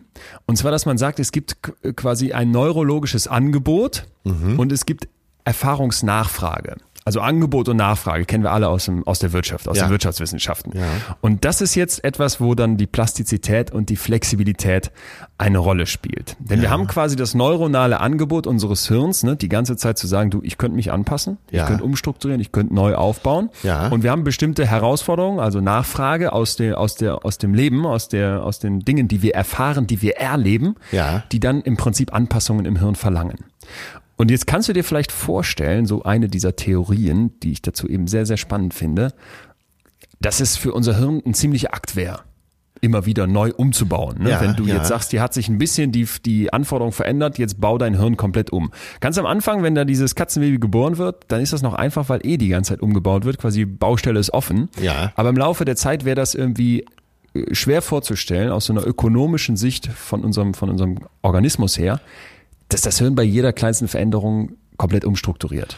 Und deswegen kommt jetzt die Flexibilität ins Spiel. Und ich finde, das kann man sich gut vorstellen, dass du am Anfang sagst, okay, das Hirn passt sich an an das, was da gerade abgeht, aber ab so einem gewissen Zeitpunkt erwartet im Prinzip dein Organismus, dass du Skills dir angeeignet hast, dass du Fähigkeiten auf der Platte hast, mit denen du jetzt flexibler auf verschiedene Situationen reagieren kannst. Und das Hirn muss jetzt sich nicht immer komplett neu organisieren, Ah, okay. Mhm. sondern das, was geschaffen ist, ist im Grunde flexibel. Ja. Und das fand ich erstmal so einen ganz coolen Gedanken, dass du einfach nicht sagst, okay, dein Hirn wird jetzt, nachdem du Kind warst oder Jugendlicher warst, baut das die ganze Zeit ab und wird schlechter, sondern dass man im Prinzip mal so einen anderen Blickwinkel drauf hat und sagt, hey, Moment mal, aber ich kann mir eine höhere Flexibilität aneignen und dann ist es gar nicht mehr notwendig, dass mein Hirn die ganze Zeit die Struktur umbaut. Ja, ja. Äh, Ich weiß nicht, ob du es teilst, aber für mich war das so etwas, wo ich dachte, es gibt einen neuen Blickwinkel. Ja, absolut. Ich denke gerade drüber nach, dass man ja äh, mit dem Älterwerden oft schon im Vorfeld versucht, das Unwichtige vom Wichtigen zu trennen. Das wird ja äh, in dieses Konzept reinpassen. Ja, stimmt. Ne? Also, dass man und- im Vorfeld schon mal total. filtert, äh, weil man ja eben nicht bereit ist, sein Hirn oder das Hirn will sich ja nicht nochmal umbauen. Ja, und mit äh, bekannten Mustern versucht das Problem zu bewältigen. Genau. Ja, interessant. Ja. Und ich merke zum Beispiel auch, wenn ich das jetzt wirklich mal aus meine, auf meine, auf meine pr praktische Erfahrung im Alltag versuche zu münzen, dann, dann denke ich natürlich nicht wie, einen, wie ein Neurochirurg, der irgendwie das Hirn auseinander nimmt und sich anguckt, was geht da gerade ab. Äh, aber ich merke ja zum Beispiel, dass ich jetzt mit 32 anders umgehen kann mit bestimmten Krisen oder mit Herausforderungen oder auch in zwischenmenschlichen Beziehungen, als ich das mit 19 konnte. Oder ja, nicht? ja, Also da habe ich unbedingt. das Gefühl, ich kann auf viel mehr und auch flexibler reagieren. Ja, ich denke gerade so über die äh, so Alter macht gelassen, diesen Spruch nach. Oft kommen ja eben so landläufige Sprüche oder Lebensweisheiten aus solchen Erfahrungen. Das wird ja alles dazu passen, ne? Das wird dazu passen. Ja. Ja, stimmt. Und auch im Beruf, ne? Also dieses, äh, was ich hier mal kürzlich erzählt habe mit dem, als ich mich da mal blöd verhalten habe gegenüber Ja. ähm, einer Praktikantin beziehungsweise einem Azubi, weil ich quasi die Person um was bat, was, was unangemessen war, nämlich mir, mir persönlich ein privates Rezept abzuholen. Ja. Das wird mir jetzt nicht mehr passieren. Da habe ich doch was Neues gelernt und wüsste jetzt, wie ich besser mit mehr Flexibilität auf diese Situation reagieren kann. Ja. Ja, genau. Das sind dann Erfahrungswerte, die mit einfließen. Genau. Und also ich fand das, wie gesagt, eine, eine schöne Theorie, um uns erstmal den Druck zu nehmen, zu sagen, ja, natürlich, ne, das, das Hirn baut ab, vor allem jenseits der 60, sacken bestimmte Fähigkeiten runter. Dieses ganz schnelle, irgendwie assoziieren zum Beispiel ist ein, ist ein Punkt, mentale Rotation etc. Aber eben nicht alle und auch auf keinen Fall für alle Menschen. Also das fand ich auch nochmal ganz wichtig. Es gibt Leute, die steigen mental komplett fit in die Kiste. Ja, ja. Ja, ja, du hast recht, ganz klar. Also wenn ich mit äh, Mickey Beisenherz oder äh, einer, der noch jünger ist, noch viel jünger als Mickey Beisenherz, äh, Tommy Schmidt, und die beiden sind ja sehr ähnlich. Autoren, beide am Puls der Zeit. Äh, jetzt war Tommy Schmidt bei Mickey Beisenherz im Podcast und ich, so wie es sich anhörte, hat Tommy das, Mickey war sehr gut vorbereitet und hatte die, äh, die super Texte. Und Tommy hat das fast alles so aus der Hüfte gemacht. Und ich habe gedacht, wenn ich jetzt dabei sitzen würde, müsste ich sagen, äh, ich, da muss ich mal einen Moment drüber nachdenken. Ach so, okay. Und ich verachte die natürlich dafür, brauchst. ist ja klar. Ne? Ich denke, mit was für einem Blödsinn schlacht ihr euch da rum? Würde mich gar nicht mehr interessieren. Ja, und da habe ich da tatsächlich darüber nachgedacht, weil wir hatten ja schon mal, du hast mir das ja mal erklärt mit der fluiden Intelligenz und der kristallinen. Ja. Und da habe ich gedacht, verdammt, ja, da merke ich's. Bist nicht mehr schnell genug, denkst du dann. Äh, ja, die sind ja, die nehmen ja alles auf wie so ein Schwamm. Und äh, klar, jetzt sind es auch noch Autoren, die sowieso von morgens bis abends mit diesen Informationen umgehen. Und ich bin zumindest, woran das auch immer liegen mag, sehr zurückgelehnt und denke mir, boah, mit so einem, mit so einem Blödsinn setze ich mich gar nicht mehr auseinander. Ne? Okay. Lass uns über, gut. lass uns über Bücher reden. Jetzt, jetzt übertreibst du. Ja, das ist schon, nein, das ist schon so. Wir, also wir führen diese Diskussion ja auch untereinander äh, auf eine sehr lustige Art und Weise. Aber Ja. äh, das hat ja einen Unterbau anscheinend, einen wissenschaftlichen Unterbau. Ohne, Genau. ohne Da- dass ich den kannte, ja. Ja. So, und jetzt finde ich, wirft das eine große Frage auf, wenn man sich äh, mit diesem Thema auseinandersetzt und vielleicht sich vor Augen führt, ja, Moment, ganz so einfach ist es nicht. Altern heißt jetzt nicht einfach verfallen, sondern es heißt an ganz vielen Stellen eben auch neues Umgehen ne, mit, mit dann eben bekannten Situationen oder auch gefestigtes Umgehen, so würde ich es fast noch lieber sagen. Ja. Äh, gibt es eben trotzdem, obwohl das so ist, eine ja relativ große Community oder auch vielleicht im Mainstream fast angekommen, weil wir alle so ein bisschen drauf gucken, dass unter dem Schlagwort Ageism zusammengefasst wird Ja. und dass das Altern als, als Problem, als Krankheit fast sieht. Wie stehst du denn dazu? Ja, pass auf. Erstmal ging es mir, glaube ich, wie dir. Du hast es eben schon so durchblicken lassen, dass man sagt, das ist ja völlig wahnsinnig. Ne? Altern ist doch irgendwie zwar zunehmend mit, mit Krankheiten verbunden, das, das wird ja auch keiner kleinreden, aber Ja. trotzdem ist es ja ein natürlicher Vorgang. Ja. So, und irgendwann stirbt man halt, ne, irreversibel, was da an Veränderungen in unserer lebenden Substanz vor sich geht.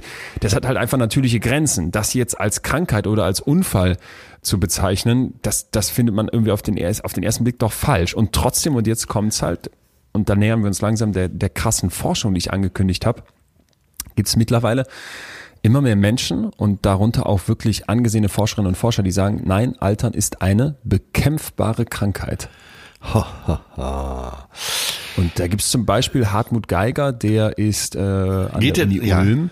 ja. Äh, renommierter Forscher und der hat Quarks und Co. im Interview gesagt, ähm, der beschäftigt sich mit der Alterung von Stammzellen, Ja. dass ähm, wenn man ihn vor einer gewissen Zeit gefragt hätte, ob es die Möglichkeit geben könnte, das Altern umkehrbar zu machen, dann hätte er bis vor zehn Jahren einen, einen, den Leuten einen Vogel gezeigt und gesagt, nee, nee, nee, aber mittlerweile sieht er das anders. Also ein Und hält es seriöser nicht mehr für abwegig, genau, das Altern als eine Krankheit anzusehen, die man heilen kann. Okay, dann äh, seit Jahrtausenden sind wir davon ausgegangen, dass der Mensch irgendwann stirbt. Das müssen wir vielleicht irgendwann revidieren.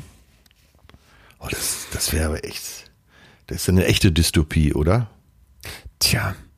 Vielleicht mal, bevor wir sagen, warum das äh, uns dystopisch vorkommt, weil ich teile das eigentlich genau, was du sagst, ähm, würde ich uns alle ins selbe Boot holen und mal versuchen zu klären, wo stehen wir denn gerade wissenschaftlich. Und zwar würde ich das gerne an einer Beispielstudie machen, die jetzt wirklich ba- bahnbrechend äh, als bahnbrechend bezeichnet wird, hohe Wellen geschlagen hat, aber sie steht so ein bisschen auch repräsentativ für das, was gerade abgeht. Und zwar wurde 2019 Ja. im Journal of Aging Cell ein, ein wirklich unglaubliches Experiment veröffentlicht. Und der Kopf dahinter hieß Greg Fay.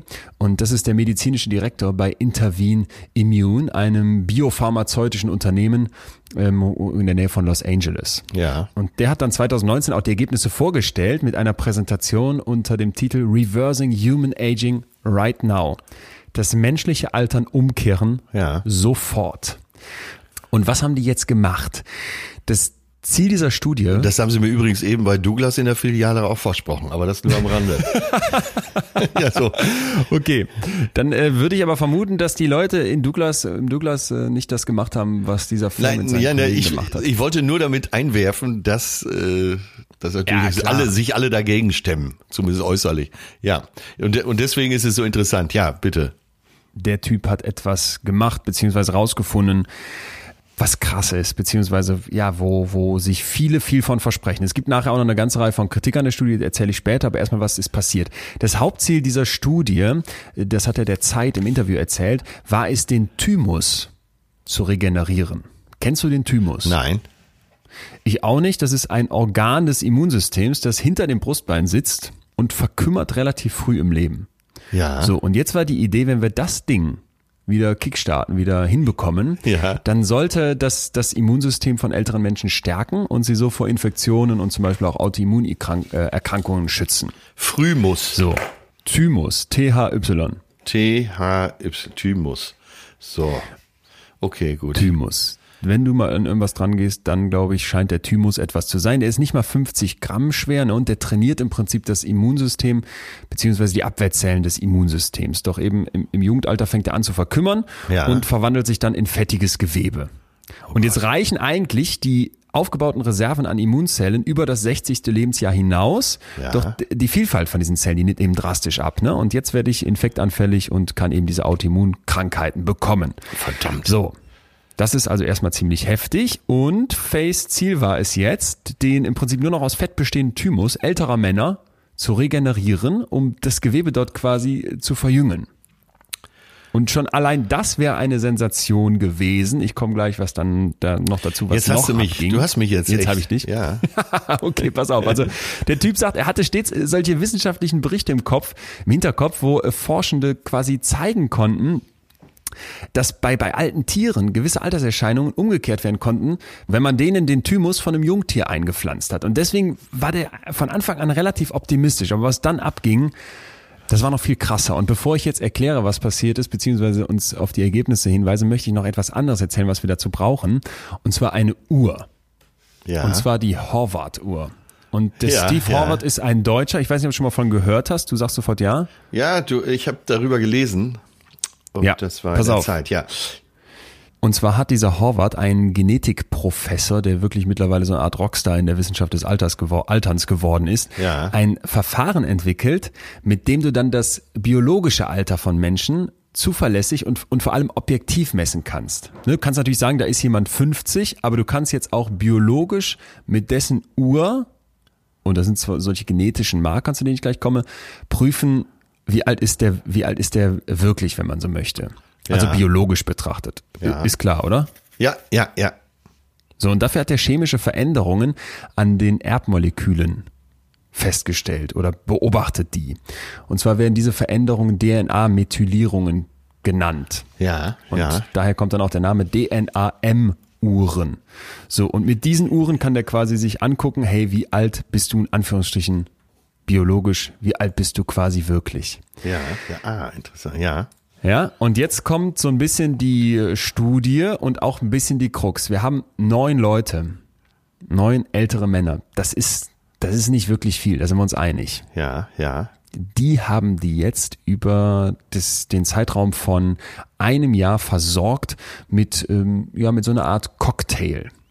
Ja. Äh, was war, was war in dem Cocktail drin? Einmal das menschliche Wachstumshormon HGH, dann eine Sexualhormon ähnliche Substanz DHEA und ein Diabetesmittel Metformin. Ich hoffe, ich habe es richtig alles ausgesprochen, da kenne ich mich eigentlich überhaupt nicht aus. Die Idee war jetzt, dass dieses HGH den Thymus wieder zum Wachsen anregt, ne, vom Fett Ja. befreien und quasi wieder eine, eine, ein starkes Ding werden.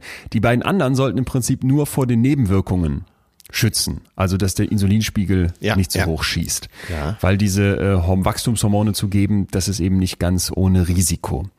So, und jetzt konnten die quasi nach den zwölf Monaten Behandlung mit diesem Cocktail zeigen, dass diese Leute erstmal so auf der anekdotischen Basis berichten, hör mal, ich fühle mich so, als hätte ich wieder mehr Muskeln, ich fühle mich irgendwie jünger, ich fühle mich fitter. So, jetzt konnten die zeigen, dass sich die Nierenfunktion im Laufe der Studie verbessert hat.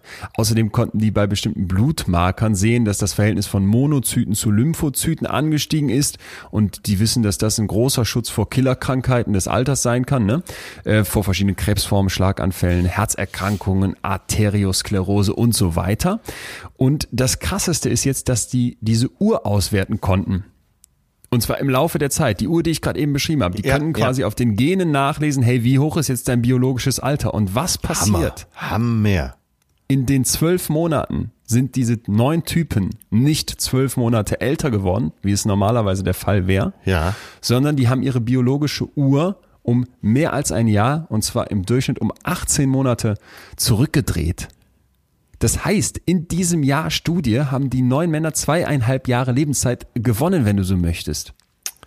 Oh, scheiße, Und das krasseste ist jetzt noch, dass diese, ja, dass, dass diese Horvath-Uhr im Grunde am Ende dieser zwölf Monatsphase nochmal besonders an Fahrt gewonnen hat. Also diese Zeiger drehten sich am Ende dann immer schneller rückwärts. Und jetzt haben diese Forscher bei dieser Konferenz erklärt, dass wenn man die Wirkung der letzten drei Monate auf ein Jahr hochrechnen würde, Ja. dann hätte der Substanzcocktail in dieser Zeit eine biologische Verjüngung um 7,5 Jahre erzeugt. So. Also erstmal, das ist für mich einfach nur heftig, ne? auf welchem Niveau wir uns hier gerade bewegen. Und ich finde, man kann dann auf das Altern und auf das, äh, ja, auf die Gene und so weiter immer gucken und sagen, ja, ist ja alles bla bla bla. Und ganz natürlich ist doch, dass das Sterben keine Krankheit ist, gehört ja zum Leben. Aber wenn du jetzt einen Eindruck davon bekommst, wo wir mit der Forschung heute stehen, dann ist das doch wie, also keine Ahnung, für mich war es wie ein Schlag in die Magengrube fast. Ja, das wollte ich gerade genauso ausdrücken, wie ein Schlag in die Magengrube. Oh Gott, jetzt merke ich erstmal, wie verführbar ich bin an dieser Stelle. Ja, Thymus notiert man sich sofort, ne? Und Ja. man will sofort nochmal die drei Mittelchen wissen und kann man die sich nicht selber besorgen. Ja, vor allen Dingen Horvath-Uhr für alle, ne, die es nochmal nachschlagen wollen. H-O-R-V-A-T-H. Richtig. Das ist ja, ey, das ist der Wahnsinn. Scheiße. So. Oh Gott. Meine ganze Lebensplanung ist im Eimer.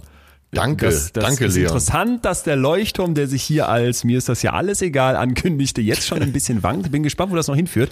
Wichtig noch eben, weil wir hier ähm, Wissenschaft immer kritisch betrachten, ganz kurz. Also es gab keine Kontrollgruppe mit Placebo. Das ist mir, mir ganz wichtig. Ne? Wird normalerweise nicht durchgehen. Richtig, dann sind es nur neun Leute.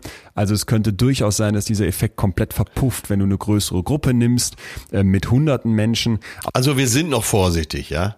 Wir sind noch ganz, ganz, ganz vorsichtig. Und das sind auch die Autoren dieser Studie. Aber sprechen die denn schon von Unsterblichkeit?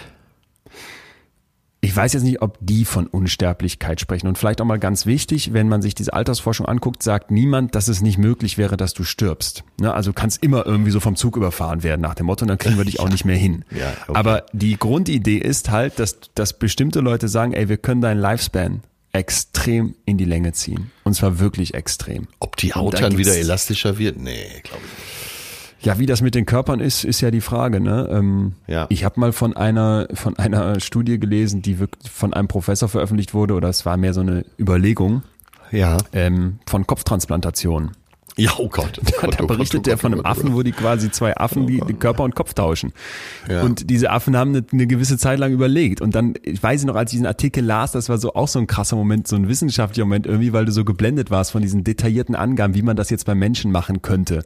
Der Typ dahinter ist äh, relativ lächerlich. Der ist dann auch aus seinem, aus seinem Lehrstuhl geflogen, nicht deswegen, sondern wegen anderer Verwerfungen.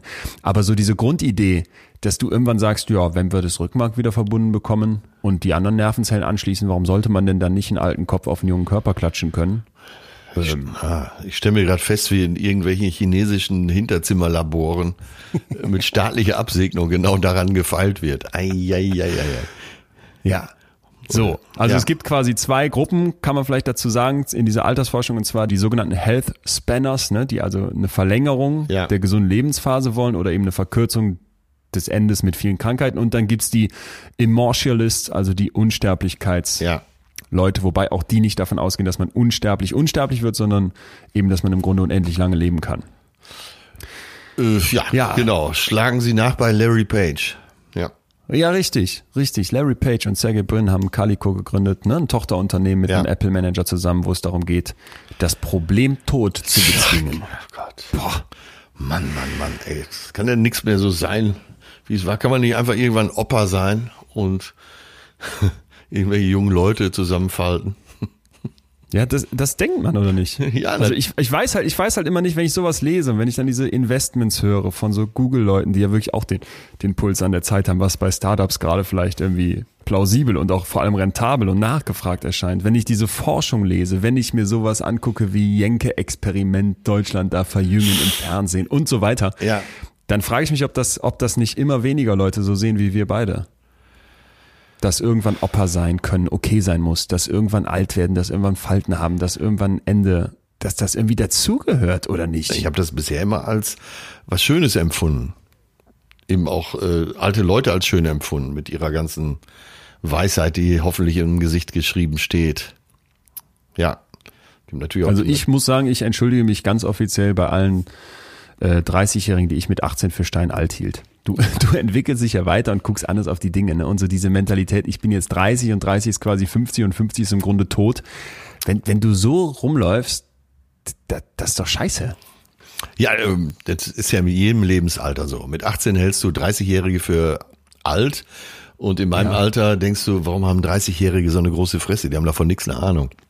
Ja, Ja. genau, auf jeden Fall. Und, und, und trotzdem ist mein Eindruck, gerade wenn es an die richtig Alten geht, dann haben wir manchmal wirklich eine, eine perverse Brille an. Also Ja. viel anders kann ich das nicht sagen. Ich finde auch, wenn man so sich die, wenn man sich so den Umgang mit Alten anguckt, dann hat das so eine, so eine vergiftete BWL-Mentalität. Ne? Also wie viel Geld kannst du noch einspielen? Auch so dieses Wort Bettenrendite. In dieser Welt, die wir immer mehr durchökonomisieren, ja, macht das natürlich von solchen Themen auch nicht halt. Ist ja klar. Heute Morgen noch drüber gesprochen. Ich hatte mal das Sprunggelenk gebrochen vor über 25 Jahren. Da war ich vier Wochen im Krankenhaus. Da würden sie mich wahrscheinlich dieses, also in diesen jetzigen Zeiten vier Tage da behalten, Ja. weil es keiner mehr zahlt. ja, und so geht's an jeder Ecke. Hat natürlich auch Vorteile, aber klar, wenn du alles ökonomisierst, dann äh, wirst du jeden Stein hochheben. Nur dann kommst du irgendwann zu dem logischen Schluss, äh, naja, ab 65 müssen alle erschossen werden. Kennst du die Robbe Paro? Erzähl mal. Dazu. Äh, Das ist eine Roboterrobbe in Form von so einem Sattelrobbenbaby. Ja. Und die wird in der Altenpflege eingesetzt. Ach ja, doch, dann habe ich doch darüber gelesen. Hast du ja. mal davon gehört? Ne? Also kriegst du quasi ein Plüschtier in den Schoß gelegt, das kann dann so ein bisschen vibrieren, Ja. den Kopf hin und her bewegen, je nachdem, was du dem so sagst und wo du das anfasst. Und damit sollen äh, demenzkranke Menschen, ja, wie soll ich das formulieren, ruhig gestellt werden. Die Leute, die das positiver finden, die behaupten dann, ja, es ist eine neue Therapieform und irgendwie werden die beschäftigt. Pff, ähm, Ja, du sprichst von Beruhigen, was ja auch schon nicht schlecht ist. Genau, finde ich auch eine ganz perverse Vorstellung. Also ich habe oft das Gefühl, dass wirklich in unserer Gesellschaft gegenüber dem Altwerden und vor allem dann auch gegenüber den echt Alten, das ist ja ein Unterschied, ne? mein Opa hat immer gesagt, ähm, Leon, alt werden ist super, aber alt sein ist scheiße. Gegenüber den echt Alten herrscht wirklich so diese Mentalität, jetzt mal bitte sozialverträglich sterben. Aus aus ein ganz fieser Begriff, wo, wo du wirklich das Gefühl hast, es, es wird dem komplett die Würde genommen. Keine Ahnung, es ist mein Eindruck. Ja, jetzt sag ich's. Jetzt bin ich bei Herbert Knebel, ne? der Ruhrgebietsrentner. sagt Der sagt auf der Bühne, ja, wer hat denn das Geld? Wer hat denn das Geld? Es geht darum, dass die Werbung sich vornehmlich an die Jüngeren richtet, mittlerweile auch schon an die Best-Ager, aber das sagt er, wer hat denn die Kohle? Ach so, hier werberelevante Zielgruppe bei RTL, 14 genau. bis 49 oder sowas. Die ja ne? völlig äh, aus der Luft gegriffen ist und irgendwann mal so festgelegt wurde. Stimmt. Ja. Ist ja eigentlich echt Schwachsinn. ja, du, äh, ich weiß nicht. Ich glaube, wir haben hier den, den, den Leuchtturm von dir, den du am Anfang beschrieben hast, vielleicht so ein bisschen ins Zwang gebracht. Das finde ich erstmal ganz interessant. Sollen wir zusammen mal gucken, ob wir einen anderen Blick aufs Altwerden noch hier aufs Tapet ja, zaubern unbedingt. Können? Ich äh, finde, wir sollten auch ein paar Zuschriften noch vorlesen. Ja, um eben äh, so ein bisschen Geschmack aus dem Feld bekommen. Um jetzt mal martialisch das auszudrücken. Äh, Die Kerstin hat uns geschrieben, als 38-jährige studierte Frau, die erst mit 27 so wirklich ins Berufsleben eingestiegen ist, sage ich ja. 40 ist das neue 30. Sonst wäre ich ja zu alt zum Kinder kriegen, zu alt zum Haus kaufen, zu alt, um Unsinn in den Kopf zu haben. Ach nee, letzteres wird sich nie ändern, hoffentlich. Alt wären wäre so viel leichter, wenn uns die Gesellschaft nicht ständig aufoktroyieren würde, was man mit seinem bestimmten Alter schon alles abgehakt haben muss und was man ab einem bestimmten Alter nicht mehr tun darf. stimmt. Das könnte man mal lockerer sehen, ne? Äh, ja, aber das sind gesellschaftliche Zwänge, letztendlich auch teilweise moralische Ansätze, aber ja, wer sich dem unterordnet, ich weiß, manchmal ist das nicht so leicht, aber äh, ähm, ja, wenn man wenn man immer versucht, äh, die richtige Marke zu tragen, sich äh, so zu verhalten, dass alle anderen glücklich sind, wie singen die Ärzte, lass die Leute reden, das haben die immer schon gemacht und das stimmt auch. Also egal wie du dich verhältst, die Leute werden sowieso reden und von daher ist es völlig egal. Na, du kannst auch, äh, auch wenn es nicht so schön aussieht, noch mit 80 in Skinny Jeans rumlaufen. Und ich sage euch, dann sind sie wirklich skinny. Mich äh, sprang Raphaels Nachricht an, vor allem weil ein kurzes Gespräch daraus erwuchs. Ja. Er schrieb, ich mache beim Älterwerden nicht mit. Ich halte Ja. mich fit und bleibe im Kopf offen. dann habe ich ihn nur zurückgefragt, wie? Fragezeichen. Und er hat geschrieben, Sport, Körperpflegen, ohne Rauchen, wenig Alkoholkonsum, viel Wasser, wenig Industriezucker, einfache Dinge, ohne wirklich auf etwas zu verzichten. Sex und Zeit mit den Kindern. Interessant war, dass er das in einem Satz schreibt. Ich hoffe, wir müssen uns nicht mehr darunter vorstellen. Selbstreflektiert sein und bleiben statt Besserwisserei. Lernen wollen und auch tun. Mein Anspruch, Fehler nicht zweimal machen. Mittlerweile mit 44 nächste Woche kenne ich meinen Körper so gut, dass ich weiß, wann ich Gas geben kann und wann ich etwas Ruhe brauche. Ich achte auf meinen Körper und helfe ihm mit denen. Da habe ich mich gefragt, ich mache beim Älterwerden nicht mit. Ja, Das, genau. das ist eine Mentalität, mit der ich persönlich ein Problem habe. Ich meine es jetzt gar nicht auf Raphael bezogen, sondern erlebt das bei mir selber auch. Was er schreibt, kenne ich. Ne? Man versucht sich da irgendwie dagegen zu sträuben. Äh, Ja. Auch schon mit 32. Aber andersrum mal zu sagen, nee, dieses Älterwerden ist auch okay und irgendwie hat es was Würdevolles, wäre doch besser. Ja, das ist ja mein Ansatz. Also bis eben habe ich das zumindest noch gedacht. Also richtig, nein, so richtig, nein, so richtig ins Wanken, hast. so richtig ins Wanken hast du mich ja auch noch nicht Das gebracht. hätte mich jetzt auch gewundert. Weil es würde mich doch sehr, sehr, sehr wundern. Ich schließe das aus, dass da nicht riesen Nebenwirkungen im Spiel sind. Ähm, alles andere würde, alles andere würde ich ignorieren. Sagen wir es mal so. Ja. Ähm, aber du merkst schon, dass hier aufgeteilt wird, eben zwischen Körper und Geist Stimmt. Und äh, kein Alkohol trinken und so weiter. Es versucht man, Sport treiben, man versucht den Körper jung zu halten, aber äh, wenn wir sagen in Würde altern, okay, dazu gehört sicher auch, dass man einigermaßen in Schuss ist, zumindest äh, nach den persönlichen Maßgaben. Aber man muss auch, man muss auch in der Lage sein, äh, tolle Gespräche zu führen. Da wird ja auch viel Würde transportiert. Ja. Oder wie Marlene Dietrich sagte, ich würde alle Fehler nochmal machen, nur viel früher. Ja, ist gut, das gefällt mir. Ja, und das gehört ja alles dazu. Und das meine ich eben. Das gleicht ja so ein Leben eben auch aus. Und äh, Tiefpunkte gehören dazu. Genauso wie äh, Höhenflüge dazu hö- gehören. Es gehört dazu, dass du Fehler machst. Ähm, das alles macht uns doch so aus. Und das macht eben eine Persönlichkeit aus. Und wenn ich Würde im Alter sage, ist natürlich ganz klar die Persönlichkeit gemeint. Ja, und daran sollte Ah, man ja. arbeiten. Vielleicht etwas weniger schnibbeln, dafür mehr die Persönlichkeit rausbilden. Wäre auch nochmal demnächst Ja. ein Thema.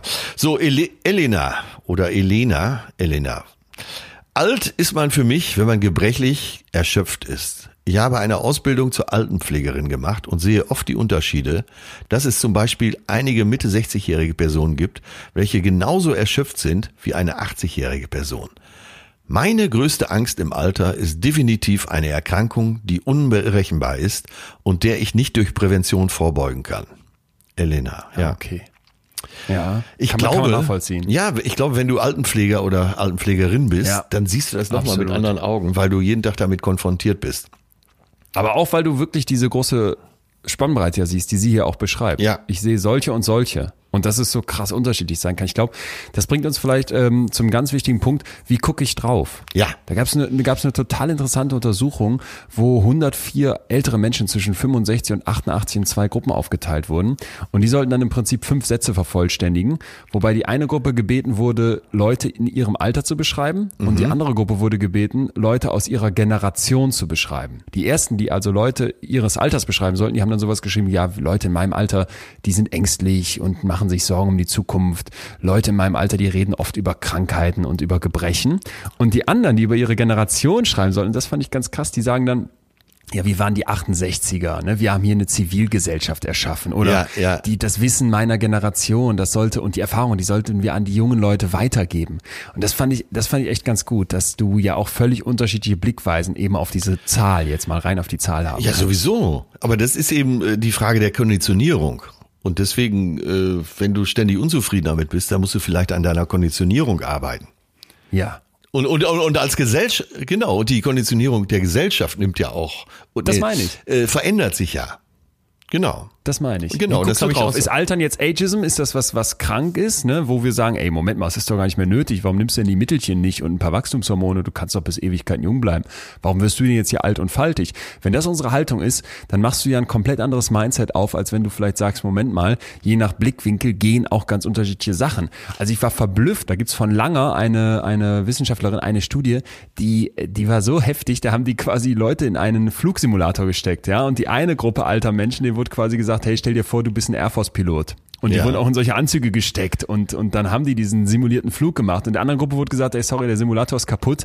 Ähm, tu, tu einfach so, als würdest du im Flugzeug fliegen. Ja. Und, danach, und danach haben die den Leuten Sehtests gegeben. Ja. Und diese Leute, die wirklich so in diesem Pilotenmodus waren, die haben 40 Prozent besser performt. Also da Ja. ist das nicht krass, ne? Ja, Was du für ein Mindset äh, haben kannst auf dann irgendwie so Altersgebrechen und wie sich das dann auch wirklich auswirkt in so objektivierbaren Tests, das, das finde ich, muss man sich immer wieder vor Augen Äh, führen. total geiles Beispiel. Total geiles Beispiel. Deswegen äh, sieh zu, dass du äh, dich in einem Umfeld bewegst, äh, wo es nicht nur Gleichaltrige, nicht äh, von mir aus gern auch ältere, aber eben auch jüngere dabei sind, damit du auch immer mal wieder mit neuen Themen konfrontiert wirst und äh, herausgefordert wirst.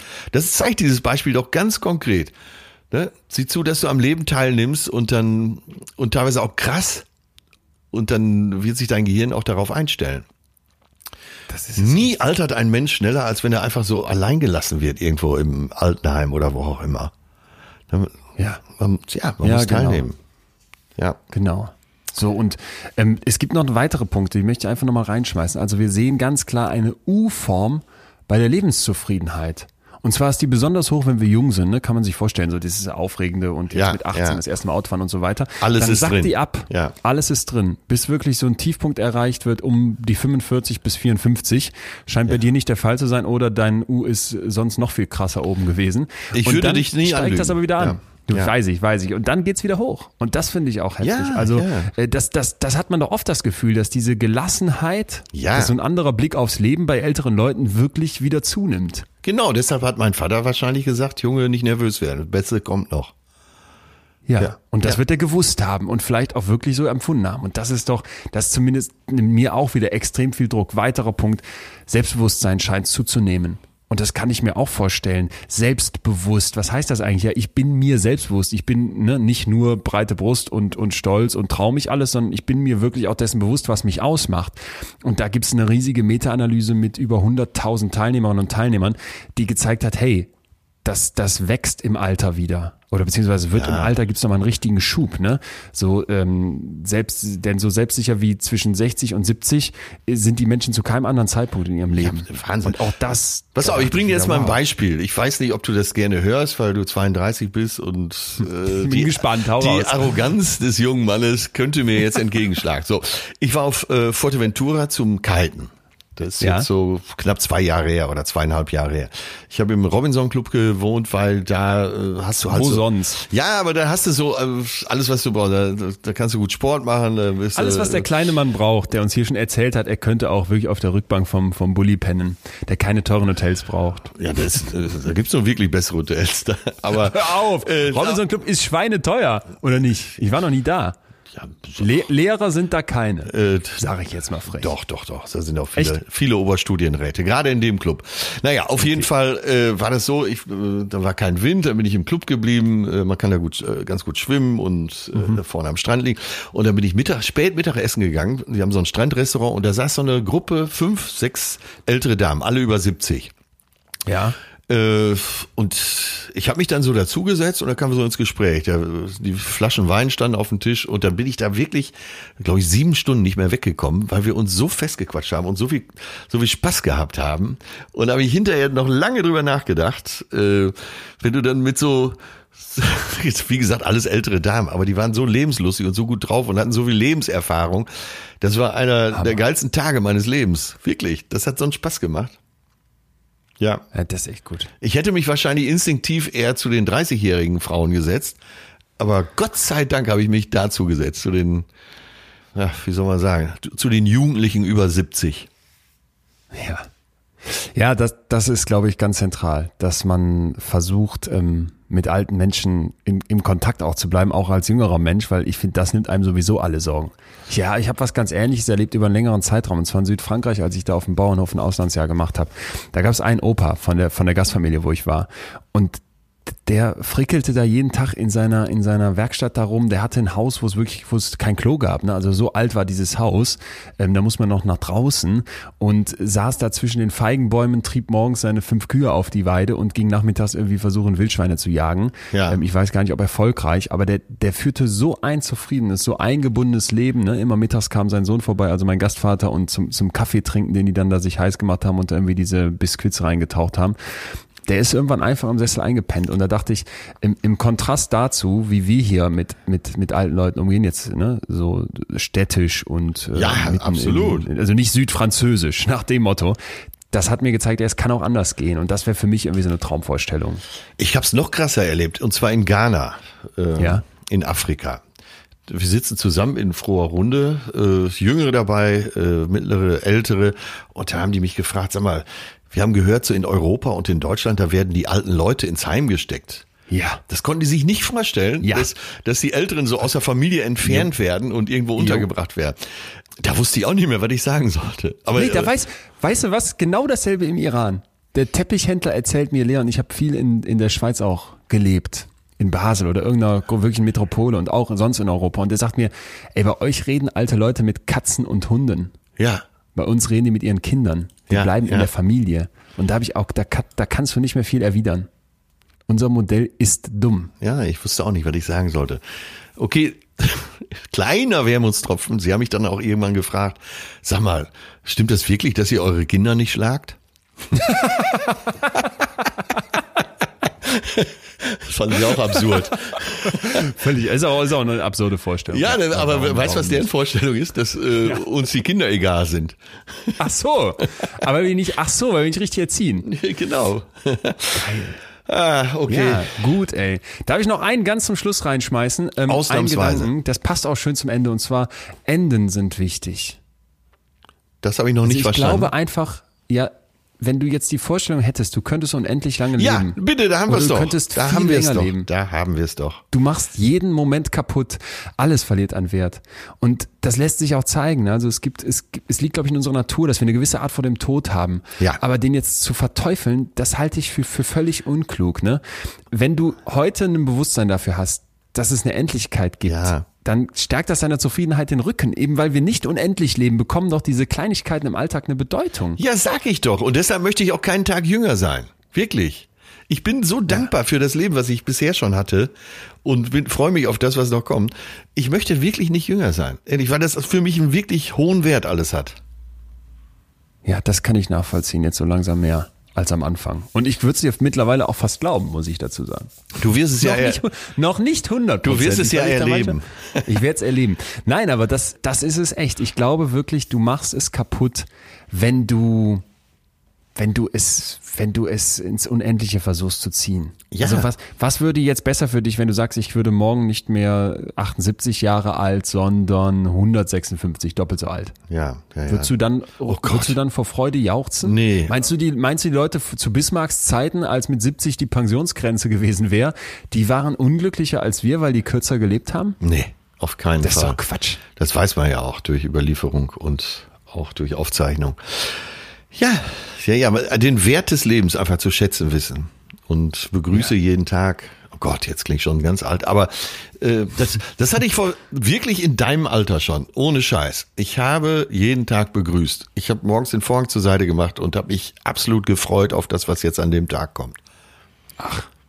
Darf ich noch ein, darf ich dann noch von Seneca was vorlesen, was vielleicht ein schönes Schlusswort sein, sein Okay, könnte zum ja. Alter? Das passt nämlich genau zu dir. Du bist scheinbar so weise wie der Seneca.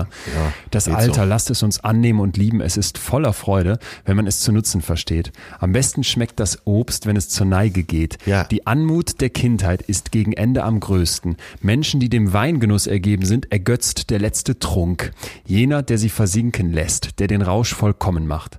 Das Schönste, was jede Lust in sich birgt, hebt sie für ihr Ende auf Oh ja. das, das so aufs Leben gedacht, da dachte ich, ja, das wird, das würde wirklich zu sehr gut zu dem passen, was du sagst. Leb jeden Tag so, als wäre es dein letzter. Das kannst du auch auf eine billige Postkarte drucken, aber das kannst du auch versuchen, zu einer Mentalität zu machen und zum Zurückgucken auf das, was du schon hattest. Und dann finde ich, darf das Alter nicht eine Krankheit sein und darf nicht etwas sein, wo wir immer gegen kämpfen wollen, um es ins Unendliche zu ziehen. Sondern Ja. dann gehört zu einem Leben auch ein Ende. Ganz genau. Das macht es wertvoll. Ja. Mann, Mann, Leuchtturm, ey. Da sind wir uns doch, doch noch einiger geworden, ey. Ja, ich, dachte- eigentlich kommen wir ja immer zusammen.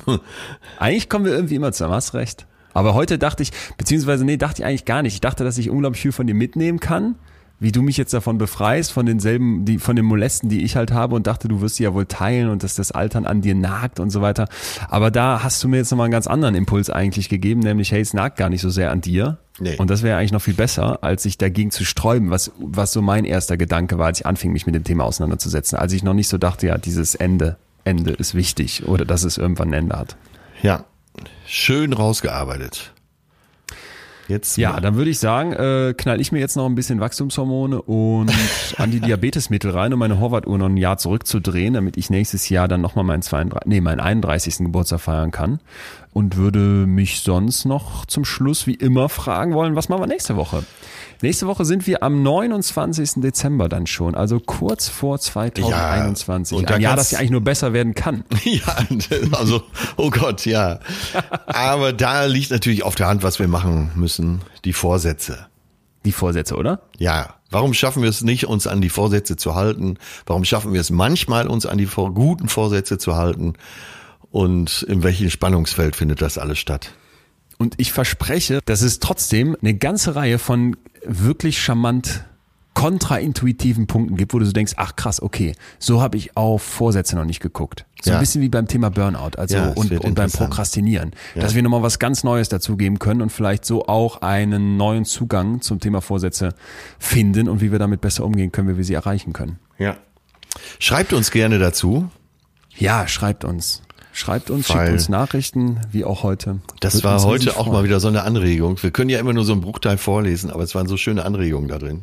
Ja, das sind wirklich schöne Anregungen. Wir lesen äh, deutlich weniger vor, als wir aber tatsächlich dann hier persönlich lesen und irgendwie doch mit in die Folge einfließen lassen. Ich habe mich so in Lukas wieder gefühlt, das muss ich noch kurz sagen.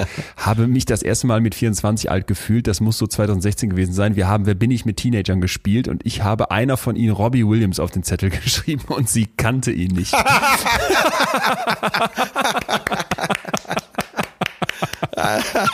Das ist doch geil, oder? Mann, ey. Ja, mein Lieber, was machen wir? Wir müssen uns noch schöne Weihnachten wünschen. In zwei Tagen, Heiligabend. Ja, stimmt. Äh, wo bist du? Heiligabend? Bei meinen Eltern. Ganz kleiner Kreis. Ganz. Also doch äh, noch, doch noch jungenhaft. Ja. ich werde werd mich vorher rasieren. Äh, ganz, ganz heimlich so ein bisschen von dem Make-up auflegen, was ich für Eigen-TV-Produktionen brauche, wo die Maske zu teuer ist. Und versuche meinen Eltern davon zu überzeugen, dass ich noch immer ein jungenhafter Typ bin. Ich bin heute Abend bei der NDR Talkshow und Patsy, meine Maskenbildnerin, wird da sein. Und die hat aus USA, im Moment kommt sie da schwer dran, hat sie so Augentropfen, die lassen Ja. die Augen so richtig erstrahlen. Also das, was die Hollywood-Stars auch immer vor entscheidenden Szenen nehmen. Wow. Das besorge ich dir mal für den nächsten Besuch bei deinen Eltern, ja? Ich werde mir das erstmal in Ultra HD in deiner äh, Mediathek, in der Mediathek angucken, wie du da gestrahlt hast. Aber das klingt, das klingt extrem schlau. Ja. ich will, ich will dir in, im nächsten Jahr berichten, nee, ich will dir zum 29. Dezember dann berichten können, dass meine Eltern gesagt haben, Leon, was denn, bist du denn so kindlich heute? Ey, vor f- 20 Jahren. Ich glaube, es war nach einem Comedy-Preis. Die Nacht durchgesoffen, auf dem Weg zu meinen Ja. Eltern. Mein Tourbegleiter fuhr das Auto. Ich sag, warte, ich muss noch eben hier äh, so etwas getönte Tagescreme. Habe mich dann im Auto selber noch abgepudert mit den mit der Notmaske, die ich so dabei hatte. Habe diese Augentropfen benutzt. äh, wirklich die Haare noch mal ordentlich gekämmt und so. Komm da rein. Meine Mutter sagt sofort, na, hast die Nacht durchgemacht? Mütter wissen immer, was Sache ist. Da kommst du nicht drum rum. Nee. Also wünsche ich uns, dass wir ähm, ein entspanntes Weihnachtsfest haben werden. Äh, Ich werde versuchen, meiner Mutter einen guten Eindruck da zu lassen und äh, wir wünschen euch allen da draußen auch frohe Weihnachten. Ja, frohe Zusammen Weihnachten. Auf Abstand. Wir haben ein tolles Jahr miteinander verbracht hier, was die äh, das betreute Fühlen angeht. Äh, da draußen war natürlich die Hölle los. Ja, hoffen wir, dass wir schnell, schnell, schnell über diesen Mist hinwegkommen. Ja, wir halten es mit Mutti. Leute auf Abstand, dann ist nächstes Jahr hoffentlich wieder alles besser. Und ja, frohes Fest. Frohes Fest dir und dem Rest. Ja, dir auch. Leon. Macht es gut, schreibt uns gerne und klickt unbedingt, wenn noch nicht geschehen, jetzt auf Abonnieren. Post at leonwinscheid.de, da kriegt ihr uns und ansonsten per Instagram. Yes, wir sprechen uns Tschüss. nächste Woche. Ciao. My man. Das war Betreutes Fühlen. Der Podcast mit Atze Schröder und Leon Winscheid. Jetzt abonnieren auf Spotify, Deezer, iTunes und überall, wo es Podcasts gibt.